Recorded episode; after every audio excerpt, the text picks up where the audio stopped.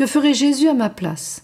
Écoutons Madeleine Delbrel, 1904-1964, poète, écrivain, assistante sociale et mystique.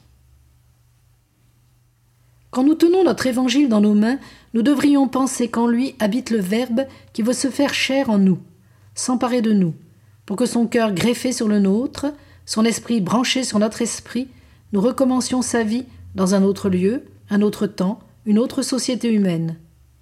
Approcher l'Évangile de cette façon-là, c'est renoncer notre vie pour recevoir une destinée qui n'a pour toute forme que le Christ. On ne peut croire à la fois au hasard et à la providence. Nous croyons à la providence. Nous vivons comme si nous croyions au hasard. De là viennent les incohérences de notre vie, ses mauvaises agitations et ses mauvaises passivités. Nous subissons ce que nous n'avons pas choisi. C'est nos zéros.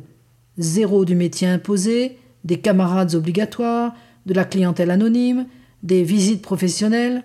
Zéro, zéro, zéro.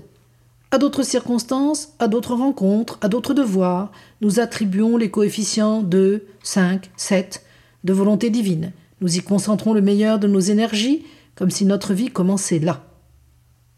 Et c'est pourtant chaque matin, notre journée tout entière, que nous recevons des mains de Dieu. Dieu nous donne une journée préparée pour nous par lui. Il n'y a rien de trop et rien de pas assez, rien d'indifférent et rien d'inutile. C'est un chef-d'œuvre de journée qu'il vient nous demander de vivre. Si nous avions un peu la foi, nous aurions envie de nous agenouiller devant notre journée chrétienne. Un acte du royaume des cieux, un épisode où tout est prêt, qui nous attend pour être joué. Mais l'ingéniosité des hommes ne fait pas croître le règne de Dieu. Elle est trop petite pour lui.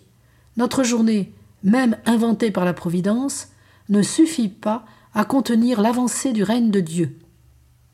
Ni nos forces, ni notre cœur, ni notre tête. Il y faut cet autre nous-mêmes, notre nous-mêmes de fils de Dieu.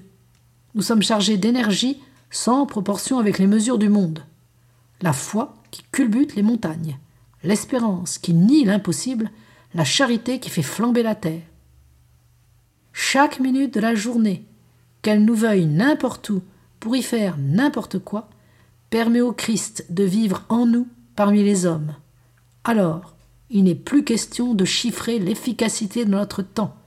Nos zéros multiplient l'infini. Nous prenons humblement la taille de la volonté de Dieu.